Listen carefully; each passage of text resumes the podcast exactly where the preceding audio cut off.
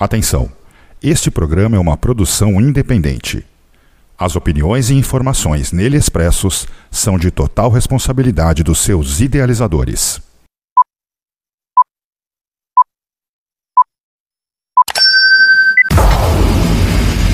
Dark Radio apresenta Radio Activity.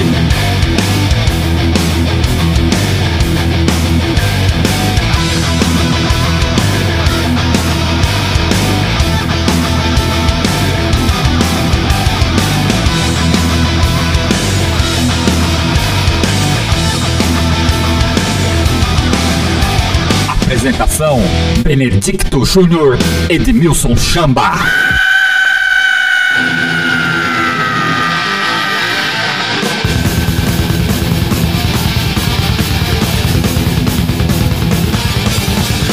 Radio Activity.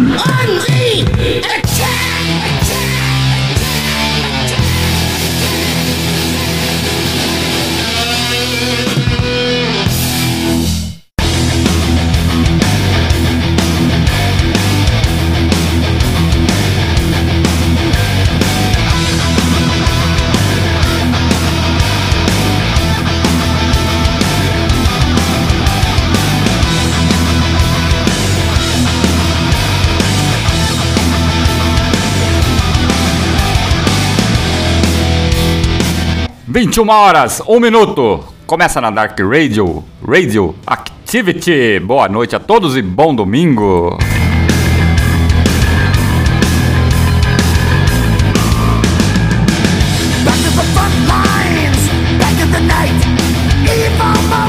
E essa aí é uma nova faceta do Radioactivity. Vamos estar trazendo aí muitos clássicos metais, muitas no- algumas notícias e lançamentos aí do heavy metal para vocês, né? Heavy metal, ó, falei heavy metal, hein? E para participar comigo desta jornada está ele, Edmilson Chamba. Seja bem-vindo. Boa noite, Junior. Muito obrigado pelo convite novamente. Estamos aqui para agraciar os ouvintes da Dark Radio. Um abraço a todos e um abraço para todos que estiverem lá no chat lá. Programa hoje de uma hora promete. É, ó. E lá no chat tá a Fernanda Escobino, que também faz parte do Radioactivity. Ela já está preparando a pauta para o próximo programa. Tá? O próximo programa já é na temática dela ali, que é coisas insólitas, viu, Chama? A gente vai continuar com, a- com aquele formato tradicional que todo mundo já conhece. E sempre uma vez por mês nós vamos fazer esta edição aqui voltada para o metal, viu? Com certeza. E estaremos aqui falando de muita música, muitas curiosidades e alguma polêmica, alguma mudança, alguma notícia de última hora. Exatamente. E falando em notícia de última hora, Chamba, vamos começar a rolar um som pra galera aí, porque hoje nós vamos trazer aí um álbum que completa 40 anos, que é o Defenders of the Faith do Judas Priest. A gente vai falar disso no próximo bloco. Vamos rolar um som aí pra galera já começar a esquentar essa noite de, esse final de noite de domingo. Sim, vamos lá. Esse daí, pela contagem minha, é o décimo álbum do Judas Priest. É, é o nono, Chama, é o nono, acho, viu? Pra mim é o décimo, porque o pessoal só se não estiver con- contando o rock and roll. É, talvez. Não sei. Mas a gente confere isso depois e fala certinho. Vamos rolar o som então pra galera agora, só começar o programa pra gente começar bem armado Bora. aqui, tá? Então vamos lá, galera. E quem, ó, quem quiser entrar lá no chat, é só ah, é, sin- é, sintonizar em www.darkradio.com.br e participa, manda sua mensagem, manda seu comentário, fala aí o que você está achando do programa e, claro, Fale o que você está achando aí dos sons dos 40 anos de Defenders of the Fate do Judas Priest e tem muito mais hoje. Fiquem por aí. Então vamos rolar o som, 21 horas e 4 minutos. Daqui a pouco a gente volta.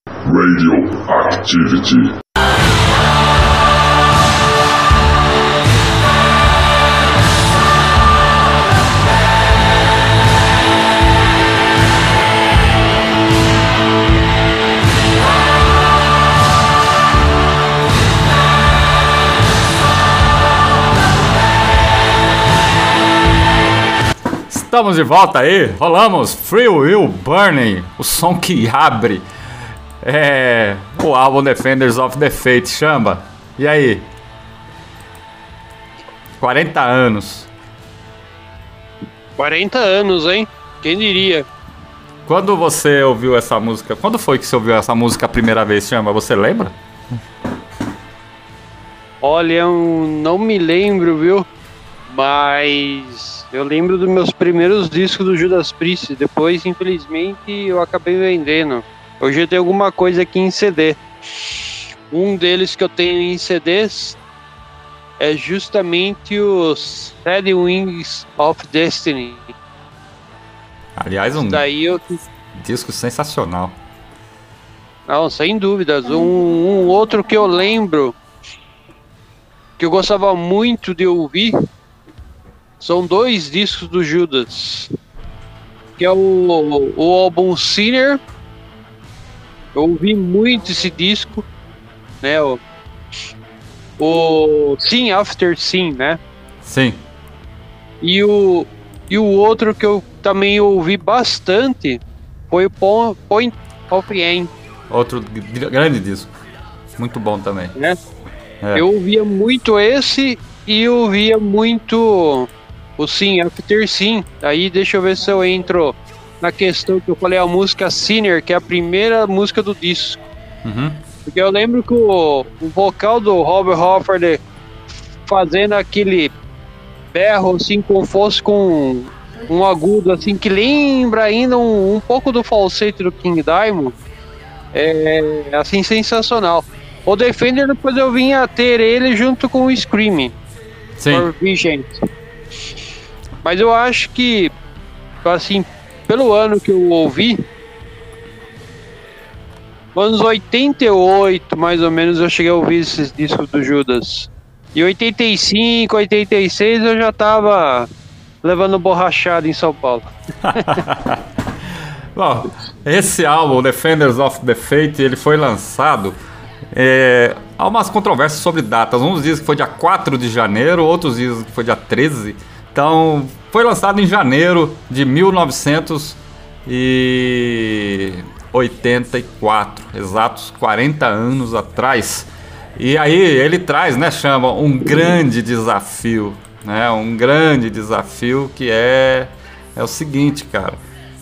Como é que o Judas Priest iria lançar um disco mais foda que o Screaming for Vengeance, né? Que foi lançado dois anos antes.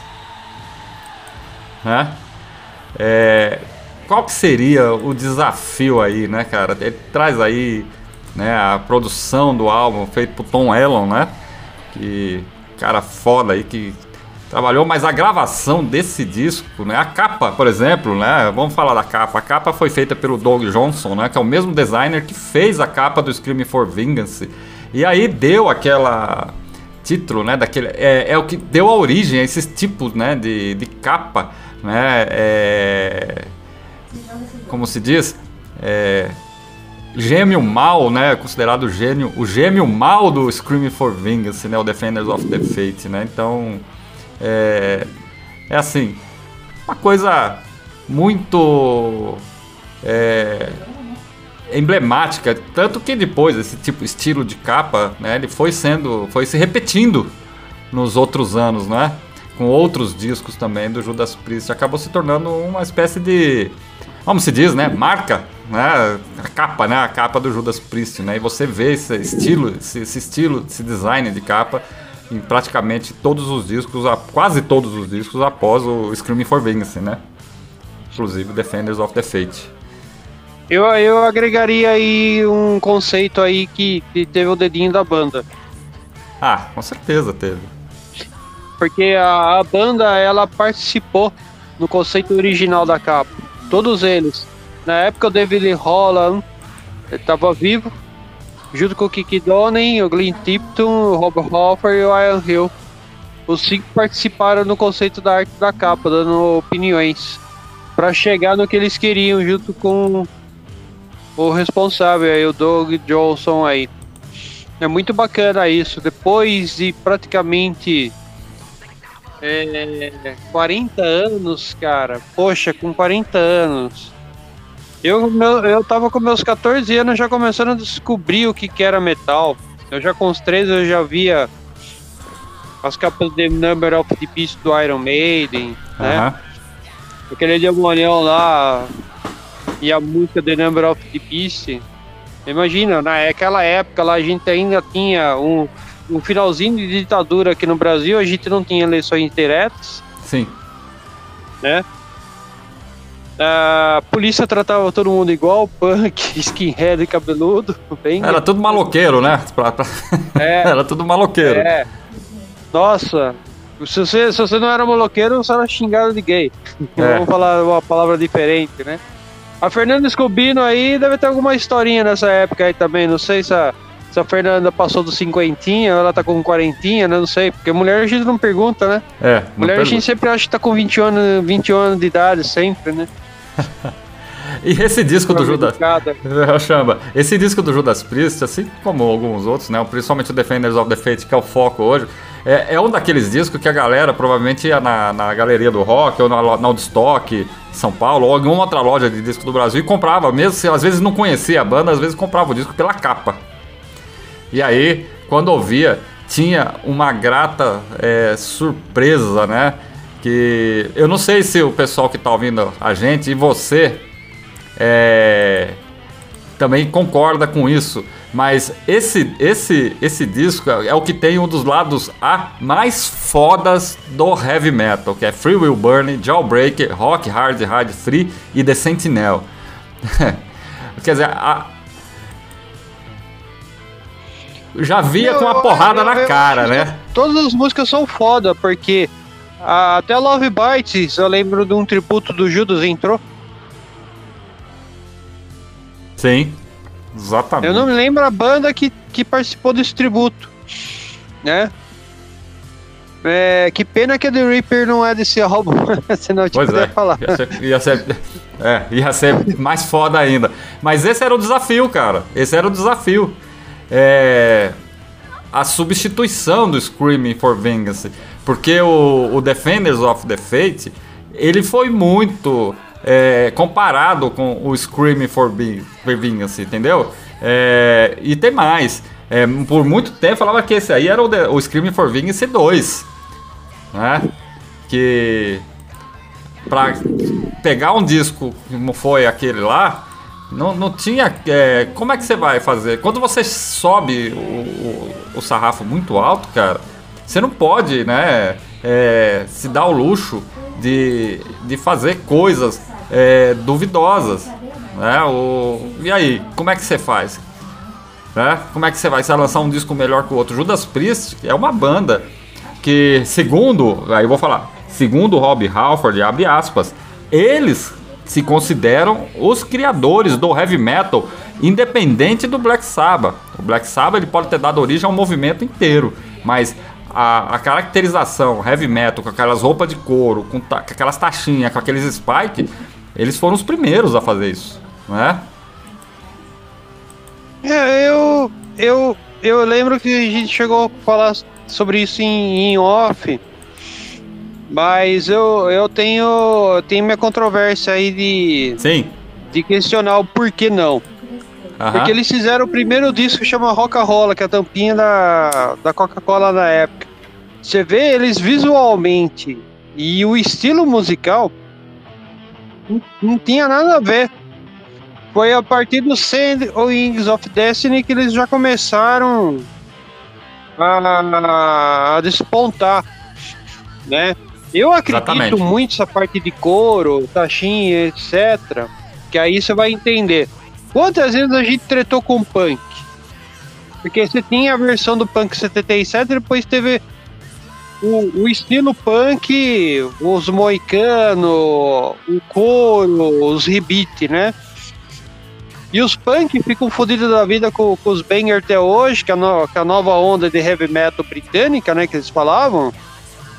É, trazendo Judas Priest, Saxon, Iron Maiden, tudo. Tá todo mundo no, no, no visual punk.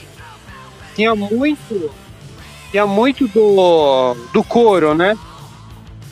Então eu acredito ali que a gente tem que dar uma pesquisada é, sobre isso, porque não tem como falar que eles descobriram a roda, porque a roda já estava feita, entendeu? É, Na minha Black, opinião. o Black Sabbath já, O já que- deu o o que, start. O que se nisso. falava muito é que tinha música do Stephen Wolf, é, Born to Be Wild, que ele fala no, no, num trecho da música Heavy Metal Thunder. E. Isso, foi dali que começou a ser cunhado o termo Heavy Metal. isso. Aí isso eu também eu já meu desafio, você traz o Judas e eu questiono o Judas. É, mas isso aí ele falou pro Tony Iommi. O Rob Halford falou isso numa entrevista pro Tony Iommi. Ele cedeu uma entrevista e falou isso. Bom, questões à parte. Você falou do Sad Wings of Destiny. Quem sabe daqui dois anos a gente esteja fazendo aí né, um programa né, de 50 anos do Sad Wings of Destiny que foi lançado em 1976. É, ah, com certeza. Chama. Agora algumas curiosidades sobre o Defenders of the Fate. Cara, eles foram gravar esse álbum lá em Ibiza, né? Na ilha de Ibiza, né? Então, quando eles chegaram lá, cara, chegaram no estúdio pra gravar, não tinha nada no estúdio. em mil, da metade lá de 1983, não tinha nada. O cara, o dono do estúdio, é, tava devendo tinha uma dívida, né? É um. é, o nome do estúdio é o Ibiza Sound Studios, né?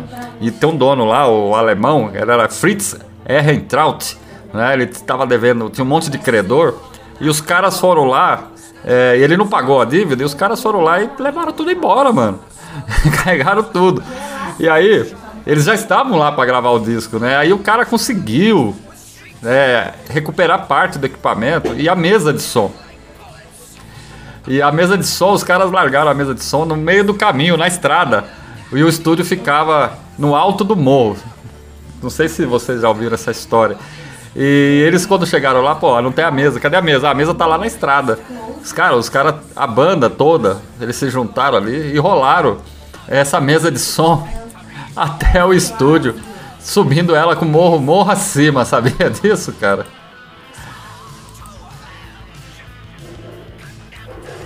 Olha, o... eu tenho outras coisas aqui, né, dizendo, né? né você disse do, do estúdio, qual que é o nome do estúdio mesmo? Ibiza Sound Studios. Como? É, Ibiza. Como que é? Deixa eu anotar aqui, tá anotado aqui. Ibiza Sound Studios. Qual que, é o, qual que era o local? Ilha de Ibiza. Então, o que eu tenho aqui, onde eles realmente gravaram. Eles gravaram, gravado na Europa, mixado no DB, DB Recording Studio Miami, Flórida e Bay Shore Studios, na Miami, Flórida, Estados Unidos. Ah, Aí aí- masterizado em Sterling Sound, Nova York. Será? Eu tô falando da gravação. A masterização, mixagem pode ter sido feita em outro lugar, É, então. né? Não sei. Quem souber aí, tiver no, no, no chat aí, entra lá. Também pode falar. É, eu tô falando assim da gravação. Quando foi. É, a- é a- in- a- a- informação de gravação, tô dizendo aqui. É, é gravação, é composição, quando eles foram para esse lugar, para a ilha lá de Ibiza, para compor e começar a gravar o disco, né?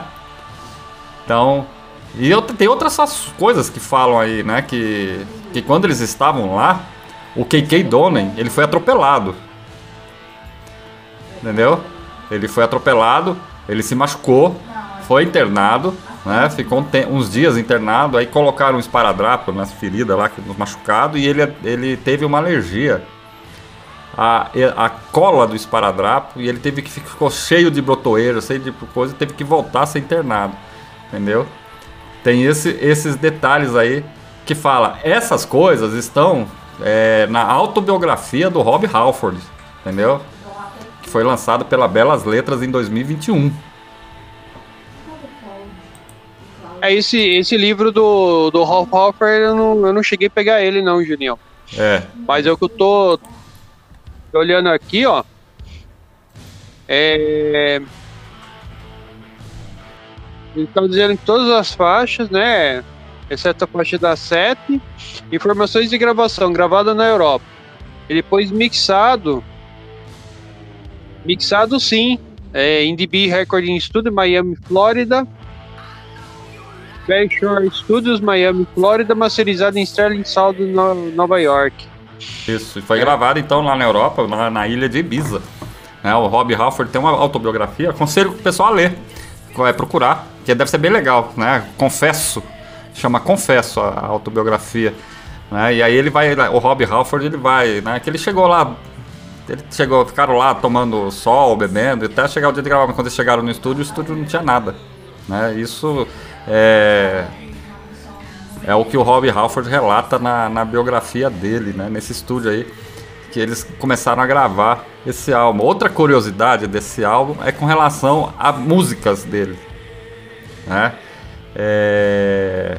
E aí tem uma curiosidade, né? Você, o pessoal costuma prestar atenção nas letras das músicas, né? Você sabe que a música Jawbreaker, que é a segunda música, faixa do disco, né? É, o Rob Halford, ele incluiu ali é, uma não sei se eu posso falar isso ao vivo, né? Um negócio gigante prestes a gozar, né? Não sei se você sabe disso, né?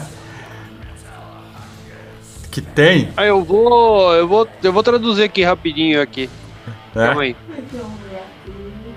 Então, a Jawbreaker, ela traz essa, isso ele não fala, isso ele não, ele não falou para a banda. Ele vai falar isso para a banda.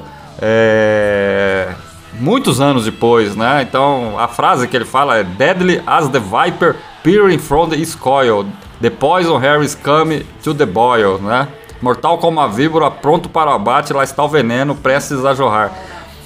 É, então ele tem essa, essa frase lá no Jawbreak, que ele foi falar isso né, muito tempo depois para a banda. O que é o oposto da música It Me Alive, né? que a It Me Alive sim já era uma música é, que trazia todo esse contexto, né? É, gay, vamos dizer assim, né? Aquele Rob Halford ele é assumido, né? né? Ele é assumido e ele traz todo esse contexto, né? E essa música ela foi condenada pela censura norte-americana aí já entra aquela questão que dois anos antes, dois anos depois, né, a Tipper Gore, que é aquela esposa lá do, do vice-presidente Al Gore, é, despertou aí a, a ira do PMRC, que é o Parental Music Research Center, Centro de Recursos para os Pais na Música, né? Já, quem já não viu nos discos, aquele selinho, né? Do PMRC, que está dizendo que ali tem conteúdo é, impróprio. Né? Então, é, e essa música entrou na lista, na lista negra do The Filthy Fifteen, as 15 imundas, e ela ficou ela foi considerada a terceira posição na lista aí desses das músicas impróprias que traz aí essa esse selo do PMRC. E ao contrário do que eles achavam que ia acontecer, se que ia haver um bloqueio, que ia haver um banimento desses discos por conta dessas músicas, o efeito foi o contrário.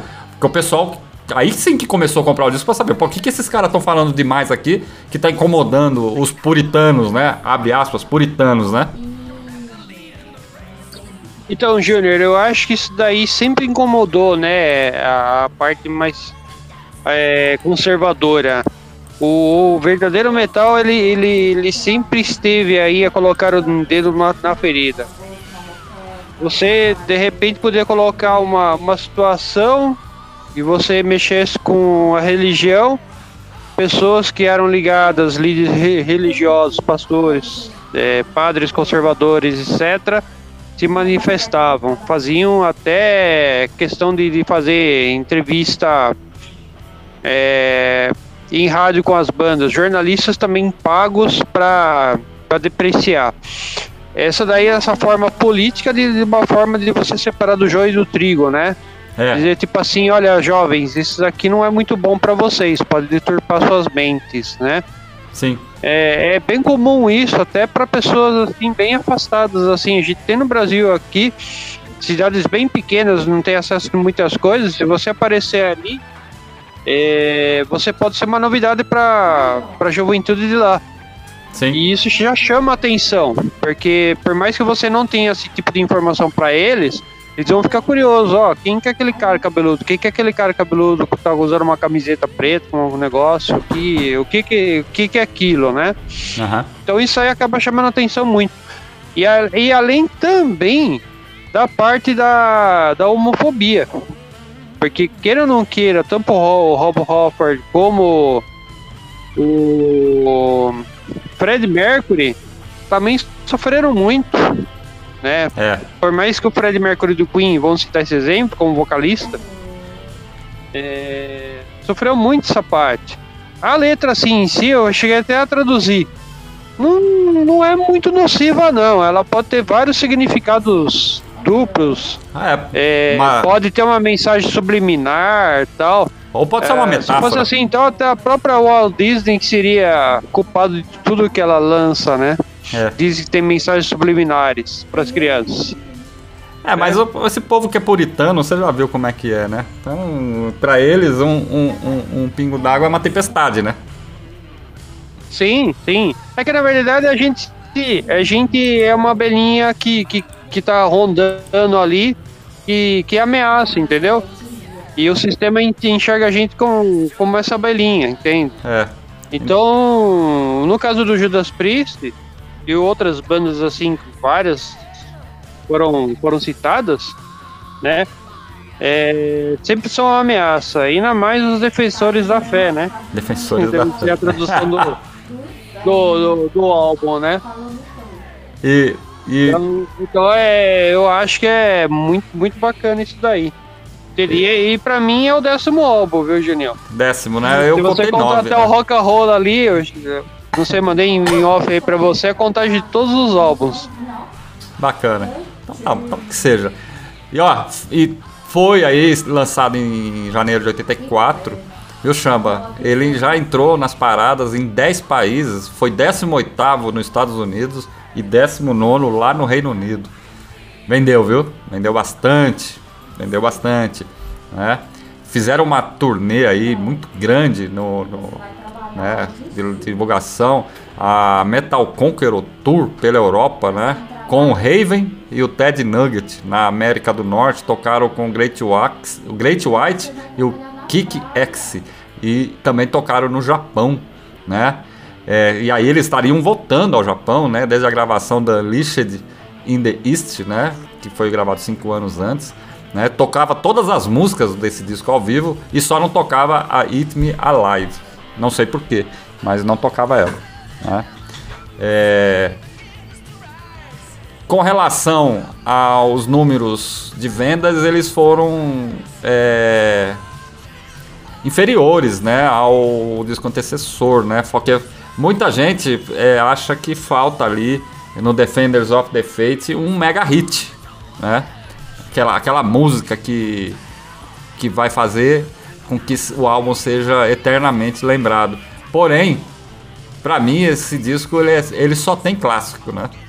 Eu não sei se você concorda e não sei se os ouvintes é, concordam. E, ó, e tem comentário no chat, chama. Você tá acessando o chat aí, não? Não, não, não tô acessando o, o chat, não. A, a Fernanda Escobino tá falando que não lembra dessa época, não, meu chama, que você perguntou para ela. Mas e ela ah, falou então que... ela, ah, então ela tem 21 anos de idade mesmo. Ela falou então que. acertei. Ela confessa que teve lá na galeria, muito, frequentou muito a galeria. Né? E aí ela tem um comentário. Sinceramente, acho que tanto Robbie Halford e Fred Mercury foram muito corajosos de se assumirem uma época muito mais difícil do que é hoje. E é verdade. Né? Sim, sim, com certeza. É, aí passaram não só pela pela pela Sinagoga dos Leões, vai. É. E, e também é, a gente teve o período da AIDS, né? Que todo mundo falava que a AIDS era principal, né? Exatamente. E aí, chama, eles começaram a gravar aí o Defenders of the Fate, eles gravaram o que tá na ordem, eles gravaram Free Will Burning, depois gravaram Jawbreaker. E eu não sei se o pessoal sabe, mas a música Rock Hard Ride Free, o nome dela original ia ser Fight for Your Life, tá? E depois The Sentinel, ela gravou na sequência. Né? E, então a Rock Hard Ride Free, originalmente ela teria outro nome que é Fight for Your Life. Outra curiosidade, né, desse álbum que com o tempo que eles ficaram lá gravando esse disco, eles foram, né, é, desenvolvendo ele. Mas eu acredito, viu, Chamba, que eu acho que esse disco aí eles estavam muito, mas muito inspirados, viu, cara? Que eles vieram com com tudo ali para lançar e para gravar. Né? O, o, a formação, né? Talvez, é, claro, é, Judas Priest hoje, muito que, desses caras que gravaram aí o Defenders of the já não estão mais na banda, né? Já saíram. Né? Então, é, mas assim, a formação clássica do Judas Priest ali, pré, né? Para próximo ali, né? E todo mundo sabe o que viria, iria acontecer depois, né? O, desse disco, né? O, o, Defenders of the Fate, né? E, e, aí chama em 82 anos, anos, dois anos depois, eles vão lançar o Turbo, que na época, né? Foi muito, foi um álbum linchado, foi um álbum que todo mundo não gostava porque já pegava Screaming for Vengeance e Defenders of the Fate numa toada muito rápida, muito pesada. O turbo ele dá aquela freada, tem aquelas questões, um álbum mais leve. E hoje aconteceu o contrário, né? Hoje o turbo é um álbum extremamente cultuado, né? Então, Junião, deixa, deixa eu voltar naquele comentário que você falou do estudo, né? É... Dizem que o Defenders of Fate foi um gêmeo mal do, do Scream for Visions. Exatamente. complemento, né? E você falou assim do, da parte do lugar lá da, de Ibiza, assim, ele. É, achei umas coisas aqui que não sei se você comentou. Os caras levaram quatro dias para colocar tudo em ordem. Quatro dias. Eles tiveram que montar o estúdio para gravar o, o, álbum. Eles, ele, eles arrumaram um pessoal de trabalhadores braçais não, não remunerados para montar o estudo em quatro dias, superando Sim. os contratempos iniciais para depois conseguir o. Né? E os caras estavam tudo trajando apenas regatas, shorts de praia. Exatamente. E você acha, Chamba, que outra banda que tá no mainstream iria fazer isso? Você acha que o, o Kiss por exemplo, chegar lá o Gene Simmons, o, o Paul Stanley, olhar aquela pessoa, não tem nada aqui. Vambora. Cara, eu acho que nossos tempos antigos, Junião, eram tempos diferentes. Eu acho que era isso aí mesmo. Hoje, depende do, do, do pessoal, é, larga para trás mesmo, porque já tá com, com uma certa bagagem, né? Exatamente. Mas naquela tem, naquele tempo, a gente a gente ralava, né? Muitas, muitas bandas assim, se a gente for trazer aqui no nosso programa, passaram por isso aí que o Judas passou. Passaram. Realmente foi um, uma questão de amor e superação isso. Exatamente. O álbum é hoje, esse mês de janeiro completou 40 anos e é um clássico absoluto, né? Do hoje do, do, do, heavy metal, né? Então um álbum que é considerado é um divisor de águas dentro do Judas Priest.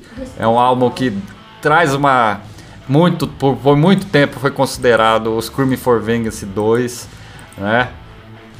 Tamanho a repercussão que o Screaming for Vengeance causou, porque o Judas Priest, né, como o Chamba disse lá atrás, o Judas Priest só foi reconhecido após o Sad, quando lançou o Sad Wings of Destiny, né? E tem uma trajetória. E olha, vou dizer uma coisa, nós vamos depois, né, Chama? Futuramente a gente vai fazer um, um pouco do, da New Wave of British Heavy Metal. O Judas Priest Sim. é considerado pré-New Wave of British Heavy Metal, né? Ele, e apesar de ser uma banda britânica, o Judas Priest não encaixa dentro da New Wave of British Heavy Metal, mas ele encaixa como o pré, o percussor, a banda que estava antes do início da New Wave of British Heavy Metal, em que muitas bandas da, que estão na New Wave British of Heavy Metal usaram o Judas Priest, tiveram o Judas Priest como entre aspas referência, né? Porque eles já estavam ali é, no início, né? E o Judas Priest, né? Quem não sabe, o Judas Priest é uma banda que foi formada em 1969, né? Teoricamente, né? Então, já tem assim uma estrada, né? Ou formada mesmo com o Judas Priest a partir de 1970. Então, se você pegar, cara, eles começaram junto ali com o Black Sabbath, né? Se você for pensar assim friamente, né? Esses caras já estavam tocando junto, né? Eram jovens, mas estavam tocando junto. Então, Junior, o, o single, o Rock Rolla é 74. Isso, 74. O primeiro full é, é o Rock Rolla é 74. Isso. Só que essas, esses álbuns, por mais que você tá dizendo realmente eles montaram em 69, mas aí tem uma coisa interessante, né? É, a formação continha o, o músico do Tim Lizzy, né? É. Tinha. E não tinha o Rob Halford, né, no início, né, também. É, então. É. Que a banda mesmo Ele foi formada, é, o, foi formada pelo KK Donny e pelo Ian Hill. O KK Donny nem tá na banda mais, né? Então. É, o Kiki Donny tá, tá ali. Ele lançou o segundo trabalho ano passado. Diz que o primeiro foi muito melhor. Eu Sim. achei ainda foi muito bom, né? Mas Não, porque ela quer que é, pra mim é gratificante ver os caras sempre nessa linhagem assim e trazendo álbuns de heavy metal, né? E tem uma outra uma coisa interessante desse disco novo do KK Priest é que tem lá muitas referências, né? E tem uma referência direta ao álbum Defenders of the com uma música lá que, segundo o KK Dono, ela é continuação, né? No som que tem aqui no. Agora não vou lembrar, não sei se é The Sentinel. Qual música do Defenders of the que ganhou uma sequência no disco novo do, do, do KK Dono, né? Então, eu só não lembro qual que é o nome da música. Eu acho que é The Sentinel, se eu não me engano. Depois eu até vou. Eu cheguei a resenhar, né? Cheguei a resenhar, mas ela tem uma continuação aí. Inclusive, é The Sentinel mesmo, porque inclusive nessa música, é, o riff dentro dessa música do KK Doni tem lá, sim, um, peque, um pequeno trecho, assim, que ele meio que se autoplagiou de The Sentinel dentro da música do KK Doni, entendeu? Então ele traz sim referências desse disco de novo ali, nesse disco novo do KK Priest, né? Que aconselho, viu, Chama? Aconselho a ouvir também, viu? Que também é muito legal. Não, com certeza.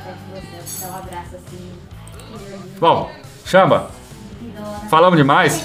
Mais alguma coisa a comentar Ah, aí sobre o, o, A gente falou que é necessário. o Defenders Dentro of da the Faith? história de um dos álbuns que completou 40 anos. Curiosidades de superação. É um dos clássicos, um dos melhores álbuns de heavy metal. é, de muitas outras bandas aí que, que fizeram histórias aí. Então, falamos o justo. Falamos o justo. E quem quiser comentar mais uma, alguma coisa, Chamba, vamos convidar. Entra lá no chat www.darkradio.com.br. Lá tem o chat.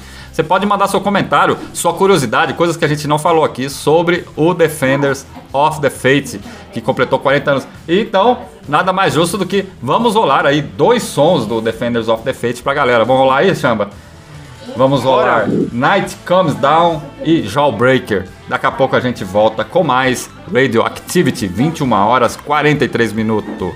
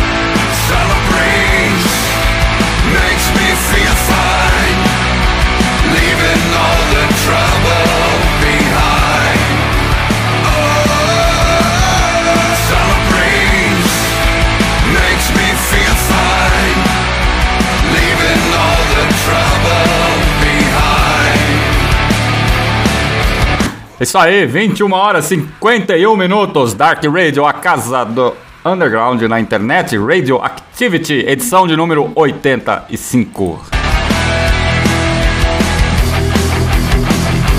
21 de janeiro de 2024, estamos de volta aí com o terceiro bloco do programa. E eu agora, chama nesse bloco aí é o Summer Breeze aí, como o pessoal já ouviu aí a vinheta do a música aí do festival, né?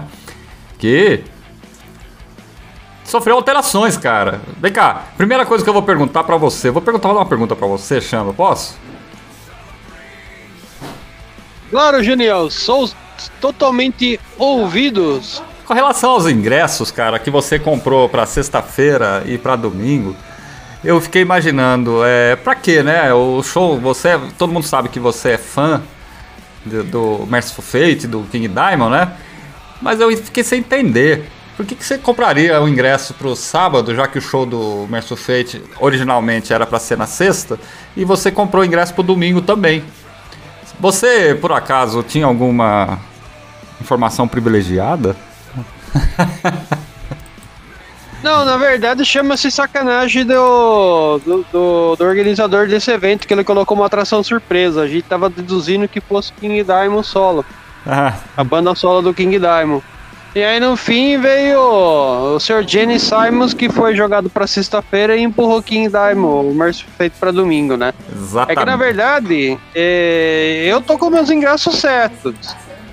É, eu tenho de domingo, saí ganhando, porque o Mercy Fate foi, mudou pra domingo e tal. Mas eu não tenho mais interesse em ir na sexta-feira. E Sim. eu comprei um ingresso VIP pra sexta-feira. Entendi. Né? Até vou explicar pro pessoal qual que é o- os ingressos que são vendidos aí, se você quiser. É. É, é. É O que acontece, né? Tem lá um- uma opção do ingresso, você tem que ter o ingresso principal, senão se você não tem Oi. a regalias. E eu tô acreditando que aquele ingresso que dá regalias, talvez se tiver algum tipo de meeting, Sim. já aconteceu, eu já vi o pessoal fazendo um meet de fotos ali com o Fate, né? Ou com o King Diamond ali, o pessoal vai do lado ali, Eu é um pouco distante ali, um metro ali do King Diamond, ele já pronto, né? Pro, pro evento. E o pessoal vai lá e tira foto com ele. Exatamente. Né? Então e- eu pensei numa coisa assim. é possível, E aí eu cara? comprei esse ingresso FIP pra sexta-feira. E aí eu tô tentando a troca agora. Ah, muito bem. Então, falando em troca, né? Então vamos lá. Esse é o comunicado oficial do Summer Breeze Brasil. Tá lá no Instagram, summerbreeze.brasil. Só entrar lá, vocês vão encontrar, é oficial do festival. Né? Eles comentam lá: algumas alterações foram necessárias para compor o line-up final da segunda edição do festival. Apresentamos hoje, essa foi divulgada dia 17, se eu não me engano, essa, essa nota. Apresentamos hoje todas as nossas alterações, adições e mudanças.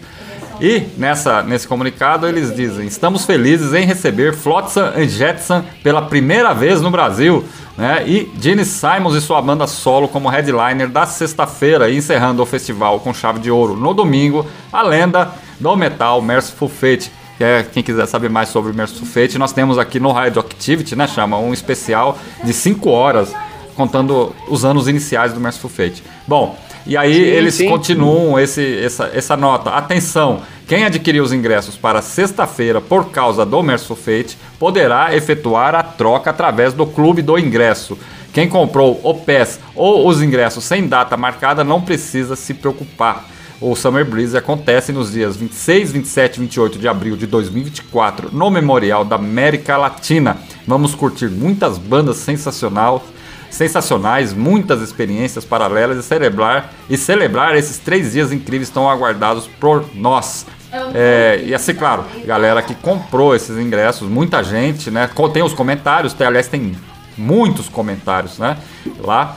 É, tem gente que não comprou, que não gostou da, da, da troca, né? Que fala que não foi uma coisa legal, né? É, mas é um festival muito, mas muito grande que tá trazendo aí, cara, sinceramente, mano, é muita, muita banda, cara. É, chega a ser um- uma coisa inacreditável. Que é o Summer Breeze tá fazendo, né, Chamba? O que o Rock in Rio.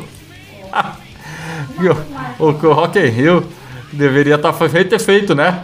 Que é o que o Rock in Rio fez é, em 85, né? Com aquelas headliners como Iron Maiden, CDC, Scorpions, Whitesnake, Ozzy, né? Yes, Queen, né? O Summer Breeze, claro, numa, se você comparar hoje é, o Rock in Rio de 85 com o Summer Breeze, com certeza o Rock in Rio de 85 causou um impacto maior, porque era a primeira vez de todas aquelas bandas no Brasil, né? exceto Queen, mas era a primeira vez de todas aquelas bandas no Brasil. E aí você tem aí um festival que traz aí uma gama gigantesca de bandas. Pra você, você entender. Exodus, né? Vai tocar. Flotsam and Jets agora, tá? Tigers of Pantang. Dr. Sim. Brasil sendo representado ali. With Temptation, Épica, Hammerfall, Lacuna Coil, Angra, Gamma Ray, Forbidden. né? Dark Tranquility, Nervosa também vai estar lá tocando. Jeff Scott Solto. É, e aí tem o Merciful Fate, One Tracks, Kills Witch Engage, Carcas, cara, Overkill, Amorphis, Death Angel. Cara, Ratos de Porão, Troops of Doom, Hellish War, cara, representando aí o nosso underground, cara, tá lá, né? A banda de heavy metal do interior de São Paulo, né? Então, os três dias, sim, vai ser, sim, memorável. E o eu acho, Chama, que você, com essa troca de, de do Merciful Fate pulando lá pro, pro domingo, você vai ter a oportunidade, né, cara? Você vai pegar ali Merciful Fate, Anthrax, Kiss Wish Engage, Carcas, Avatar, Overkill, Amorphis, Death Angel, cara. Tudo num dia só. A gente amiga. É, Se o, você- que eu posso falar é assim, Júnior. É, eu não pedi pra trocar o meu ingresso social de sexta-feira. Eu pedi pra trocar o meu ingresso VIP. Qual que é o ingresso VIP? Vou explicar pro pessoal. Tem o Summer Card, que é só para estudante. O Summer Card social é pra gente. Compra e leva um quilo de alimento não perecível. Mas aí, o que acontece? Credenciamento à entrada privativa, bares e banheiros, privativo front hall nos palcos, hot ice, apoio de bar nos palcos principais. Esse tipo de, de, de- de serviço me parece que não está disponível para o pessoal que tem o Summer Card social, né? Ah, o que acontece, né? O Summer Lounge Card é um ingresso que dá acesso à área premium do, do festival por um único dia e contará com espaços de serviços exclusivos. Para aprove- aproveitar as comunidades do Summer Lounge é necessário adquirir separadamente o ingresso do festival somente e depois acionar a sua compra ingresso e acesso ao lounge. Então, tipo, é, eu tô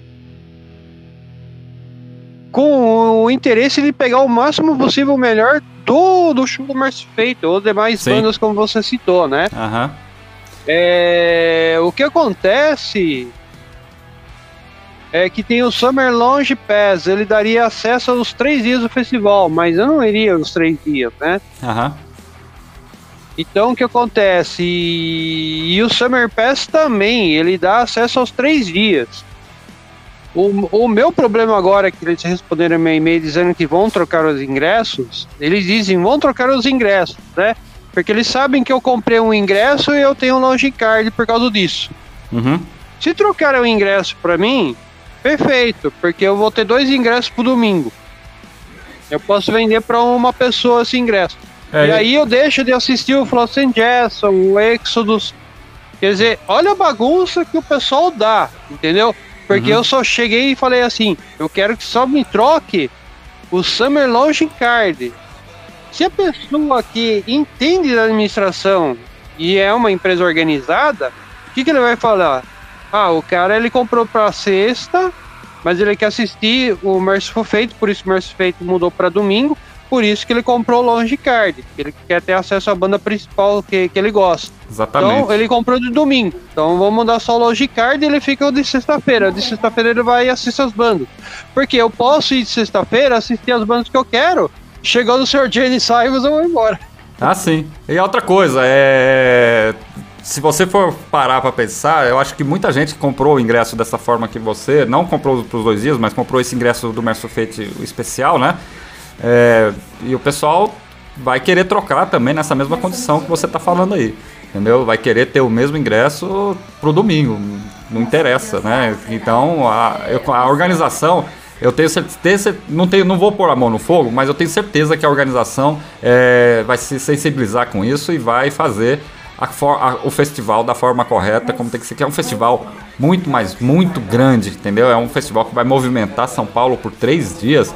Aliás, muito mais de três dias, porque tem o antes do festival e tem o pós, né? Porque essa turma vai começar a chegar em São Paulo no- no- na- nas datas próximas ao evento. Então, é, tudo indica que vai ser realmente um grande festival, é, com certeza, né? Tirando essa, essa mudança de última hora de, de cast. Eu tinha votado, né? Eu tinha feito as minhas jogadas minhas fichas que viria Judas Priest e o King Diamond, né? Mas não foi, né? Então, fazer o quê? De quebra vem o Flotsam Jetsam. E então é isso.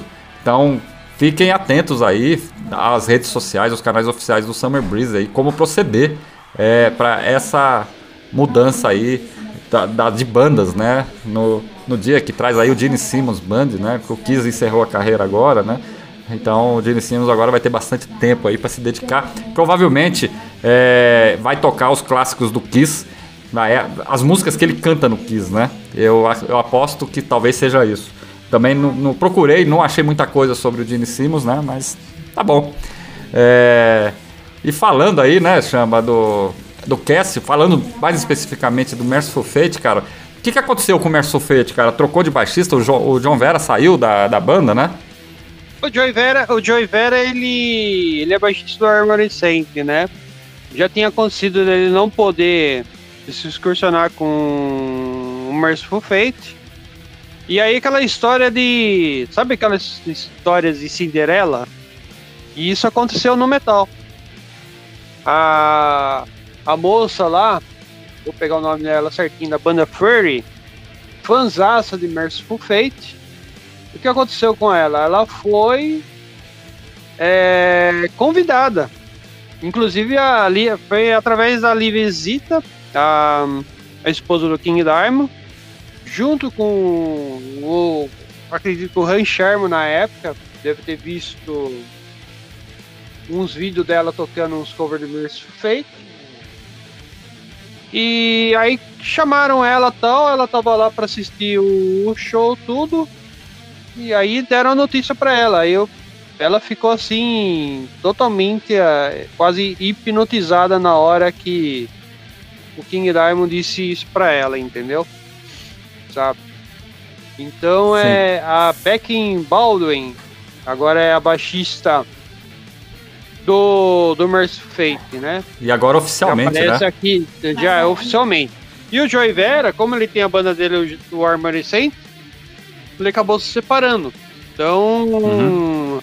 eu acredito que foi uma forma assim, bem, bem simples, bem de boa, assim, pela, pelo anúncio da banda, né? Uma forma assim amigável. Que agradecendo o momento dele ter feito um pouco de história, né? Ter aí feito é, história de substituir o, o grande Timmy Giver Hansen, né? Que foi um dos caras assim principais assim na formação do Brett, Danger Zone, responsável pelo Lavina. Lavina era o, os Ozermask, que, que através do segundo álbum dos Ozermask, os caras voltam com The Shadows, é, no Mercy Fate em 93. Então é muito bacana isso e, e agora tem uma mulher, né? Exatamente. Porque ela, ela aparece em 2022 tocando, né? Uhum. Aí o Joey Vera volta, mas ele, tipo assim, ele precisou voltar porque ele é tanto baixista do Armory Saint quanto feito do Arne.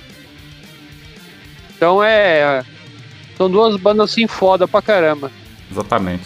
Bom, e, e aí, pra encerrar esse bloco, chama, nós vamos rolar dois sons aí. Vamos rolar o Flotsam Jetsam, um som muito foda. Seven Seconds Till the End of the World, né? Um som muito bacana. E vamos tocar aí o Hammerfall com Venerate Me. O que, que você acha desse som, desses sons aí, do, esse som do Hammerfall, cara? O que, que tem de. que o pessoal às vezes não, não sabe? Cara, eu, eu sei, eu acompanhei muito bom aquele programa Primeiras Impressões que vocês fizeram. Vocês brincaram comigo perguntando se eu compraria esse CD do Homer Fall. Mas eu compraria pelo fato de ser um disco bom do Hammerfall, não pelo fato do King Diamond ter participado na música. Porque você quase nem percebe que ele participa. É, não- Né? Mas ele tá lá. É, eu não sei o que aconteceu pelo fato que você quase nem percebe a voz dele, né? Sim. Mas é acreditada a participação dele nessa música, né? Será? Mas é, é, é- é uma banda legal, muito, muito bacana, o Hammerfall, a gente até brinca, faz os trocadilhos, né? É. Vamos, vamos, vamos no- nos permita viajar. Será que o King Diamond vai subir no palco com o Hammerfall pra cantar essa música? Deixa eu ver aqui, ó. O Hammerfall não tá no. Nesse festa que eles não tá, né? Ou tá? Não. Tá, eles vão tocar no sábado. Não sei, viu? A gente só vai saber. A gente só vai saber se o pessoal postar alguma coisa na internet. Pode ser possível. Mas pelo que eu conheço do King, ele é um cara que ele gosta de. Ele se preocupa muito, se cuida muito com a parte de saúde e gosta muito de boas noites de sono. Sim. É, ele já disse isso em entrevistas. Tipo, ah, o Hank Sherman pode pegar uma gripe e tocar a guitarra. Mas eu se eu ficar gripado, Não tô canta. ferrado. É, não, não não consigo cantar, entendeu? Tem uns eventos, tem uns shows nos Estados Unidos que ele pegou uma virose no olho que ele teve que, que se apresentar com, com Ray-Ban e sem corpse paint. O médico falou pra ele não. Você não consegue passar, você não vai, você não vai passar paint não. Com essa infecção que você tá no olho aí. É. Então ele é um cara que se preocupa muito com a saúde, uma pessoa que já teve um problema aí de operar o coração, né? Ele já teve um problema de saúde aí. Então ele se preocupa muito com, os cuidados de saúde, noites de sono boas, para ele poder se apresentar bem. Se Exatamente. for coisa rápida, tipo assim, vai bum, mas é aquele negócio, né? Se ele aparecer, com certeza é multidão e é capaz dele nem voltar pra casa. Multidão vai à loucura. Ficar no hotel, né? Então, galera, vamos fazer o seguinte, Sama, vamos rolar os sons agora e daqui a pouco a gente volta pra parte final do programa? Vambora. não- Vamos lá. Radioactivity, 22 horas, 9 minutos. Daqui a pouco a gente volta. Não saia daí. The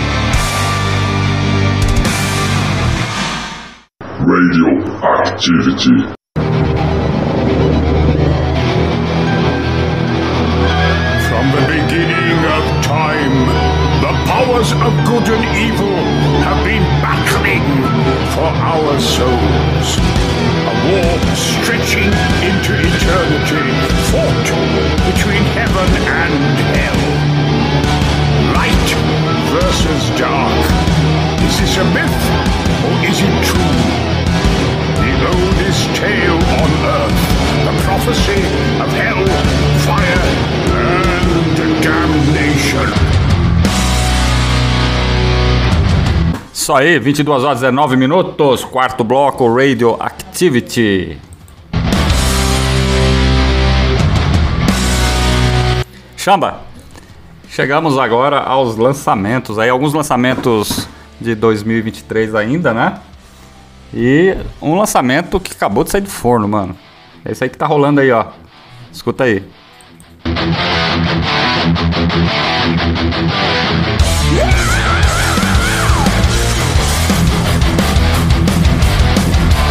Hellfire and Damnation, vigésimo, se eu não me engano, se eu não errei a conta, vigésimo sétimo ou vigésimo sexto álbum do Saxon, mano. É disco pra caramba. É uma grande história, né? É uma grande história e é uma pena que a indústria fonográfica no Brasil não, não, não faz mais os lançamentos. É mesmo, né, cara? A gente tem que correr tudo atrás do dos importados. Hoje tudo bem, a gente tá correndo atrás de alguns sites que facilitam talvez até sem taxa. Sim. Mas se você não tiver essa opção, você tem que comprar CD ou ficar na- nas plataformas digitais ou no formato MP3. É, quem sabe a Shinigami Records lança também, né, cara? Em vinil. Sim, mas a gente é amante de vinil, né? É. Tem como, né? Hellfire and Damnation. Tocaram em Brasília. Tocaram, fizeram uma turnê o ano passado aí pelo Brasil, né, cara? Eu, não, teve, não tive como ir, fui pra São Paulo, aí eu tive em São Paulo, não deu pra ir no show do Saxon. Mas a galera que foi aqui em Brasília me contou, o pessoal de Anápolis que foi lá assistir, cara, me contou que foi uma coisa extraordinária, cara. Os caras, quanto, quanto mais velhos vão ficando, mais louco eles vão ficando e melhor, né?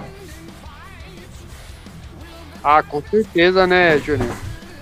Exatamente. Os caras vão ficando cada vez melhores, né? E um disco muito legal aí do Saxon, né? Que tirando aí o More Inspiration, né? Que lançou outro disco de, fazendo versões aí, covers, né? O ano passado, em 2002 lançou um disco também excelente que é o Carpe Diem. Aconselho também a ouvir esse disco, os últimos trabalhos do Saxon. E é um disco que tem aí uma temática muito legal, porque ele conta várias histórias nesse disco, né? É... Então, um disco que traz assim um contexto histórico muito grande, muito legal também, vale muito a pena você ler. E os sons que nós vamos rolar aqui desse disco, Chamba, é o 1066, que é um ano em que Guilherme, né, invadiu Sussex, né, na, numa batalha que teve lá na Inglaterra, né? E venceu ali o Guilherme, né? Guilherme da Normandia, sabe? Ele derrotou o rei Har- Haroldo Godwilson de Wessex. E você sabe que essa batalha aí é aqui considerada o marco que foi que se estabeleceu a identidade atual do que hoje chamamos de Inglaterra, cara.